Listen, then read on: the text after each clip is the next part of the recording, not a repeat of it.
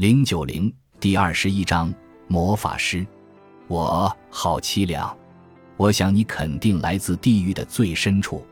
他，我不在乎。我想我要走了，可以吗？再见。他突然消失了，而我转向蛇说：“这个无聊的客人来自彼岸是什么意思？”蛇，我在那里遇见他，他像其他很多人一样不安地来回蹒跚。我选择他为下一个最为合适。他给我的印象是会成为一个好的范例。我彼岸没有颜色吗？蛇，好像是这样。在我到那里的时候，那里什么都没有，只有运动，一切仅在一条阴影的道路上来回晃荡，完全没有个人的成分。我那么有可恶的个人特质的是什么呢？撒旦最近给我留下深刻的印象。他似乎是有个人特质的典范，蛇，他当然是了，因为他是永恒的对手，而且你永远无法使个人的生命与绝对的生命和解。我对立不能合一吗？蛇，你们不是对立，而是一般的不同，就像你不能把一天和一年视为对立，或把一斗和一丈视为对立一样。我很具启发性，但有些枯燥。蛇。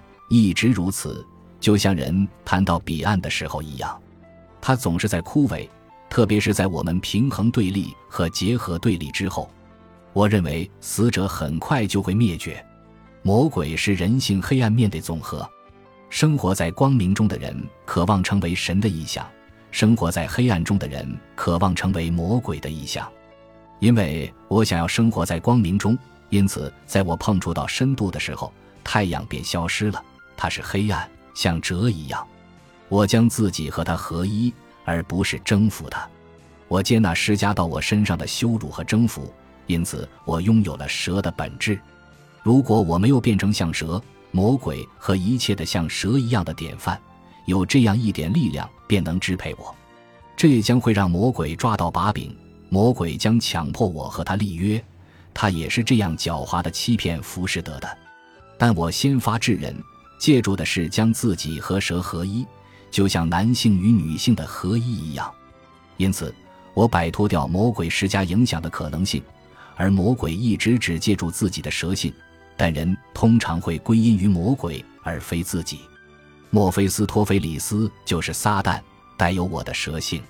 撒旦本身就是魔鬼的典范，赤裸着，因此没有诱惑，甚至不算聪明，是完全没有说服力的纯粹否定。因此，我阻抗他毁灭性的影响，将他抓住，紧紧地靠住他。他的后代为我效劳，我用剑献祭他们。因此，我建造一个坚固的建筑，从而我获得稳定和持续的时间，能够经得住个人化的波动。因此，我身上的不朽得救了。我把黑夜从自己的彼岸带到白天，我清空自己的彼岸。因此，死者的要求消失了。因为他们得到了满足，我不再受到死者的威胁，因为我通过接受蛇接受了他们的要求。但这样，我也把死者的一些东西带入我的白天。由于死者是所有一切中最持久的，因此有些东西永远无法抵消是必要的。死亡给予我持久和坚固。只要我只想满足自己的要求，那么我就是自私的。因此，从现实的意义上来说，是在活着。但在我认识到自己身上死者的要求时，并去满足他们，我抛弃早期个人的追求。现实把我当做一个死去的人，因为巨大的冰冷会降临到任何一个在自己的个人追求之外认识到死者的要求并寻求满足他们的人身上。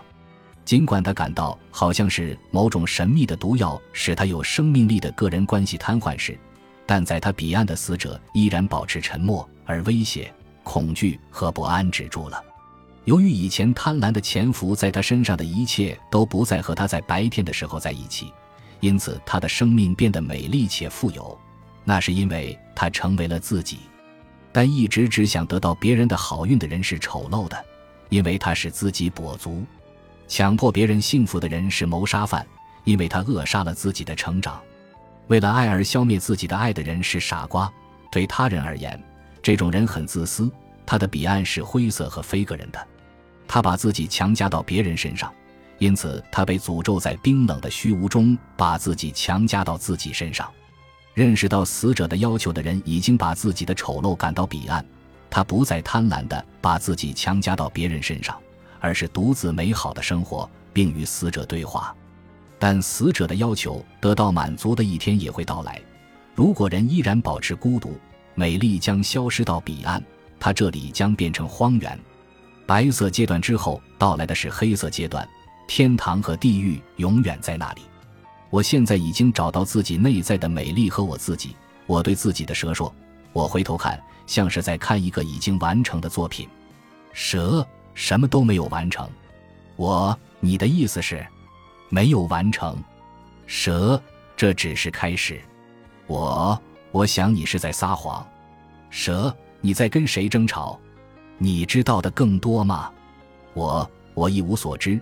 但我已经熟悉我们已经到达一个目标的想法，至少是一个暂时的目标。如果死者即将消失，那么会有什么发生？蛇，但活着的必须首先开始生活。我这句话意义深刻，但它就像一个笑话。蛇，你开始变得傲慢。我不是在开玩笑，生命才刚刚开始。我，你说的生命是什么意思？蛇，我说。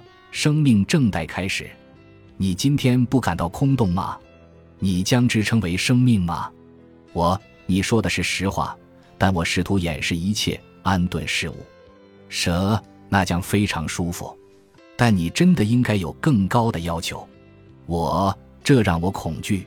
我肯定不能假定我可以满足自己的要求，但我也不认为你能够满足他们。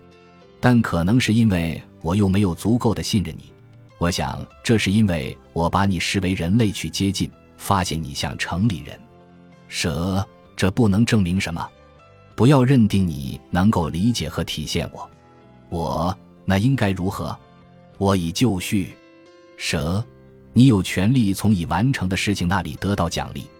我好想法，应该得到回报。蛇，我给你意向作为回报。请看，是以利亚和沙勒美。循环已经完成，神秘的大门已经再次打开。以利亚用手拉着有势力的沙勒美，他红着脸低头蹙眉。以我把沙勒美交给你，她是你的。我神啊，我该如何处置沙勒美？我已经结婚，我们又不是土耳其人。咦，你这个无助的人，你是多么呆板啊！这不是一个美丽的礼物吗？他的治愈不是来自你吧？你不接受他的爱为你解决困难之后应得的回报吗？我对我而言，这似乎是一个相当奇怪的礼物，负担多于快乐。沙乐美感激又爱着我，我很开心。我在某种程度上也爱着他，而且我能够给他的照顾完全是从我身上挤压出来，而不是我自由又有意为之。如果是我部分无意的困难经历带来这么好的结果，我已经完全满足了。沙乐美对伊利亚说：“不要管他，他是个奇怪的人。天知道他的动机是什么，但他似乎很认真。我并不丑，我肯定是很吸引人的。”沙乐美对我说：“你为什么拒绝我？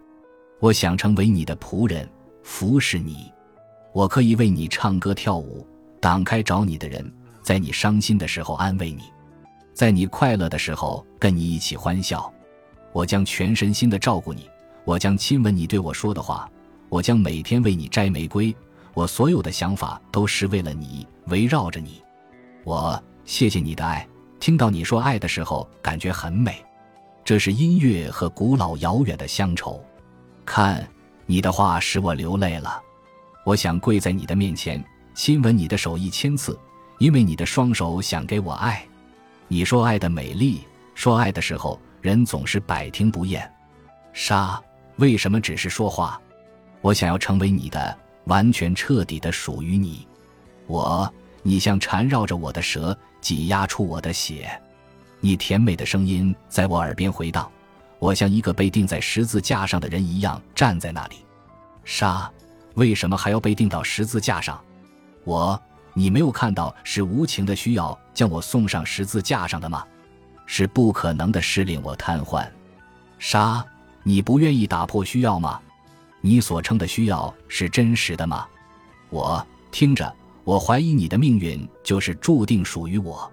我并不想干涉你完全非凡的生命，因为绝没有可能帮你引领他到达终点。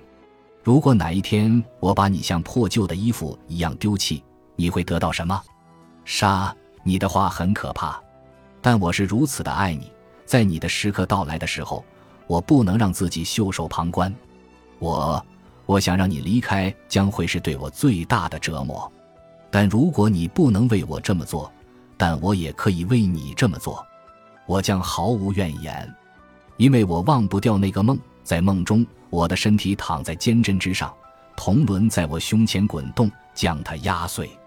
只要我想到爱，我就会想到这个梦。如果一定如此，我已经准备好了。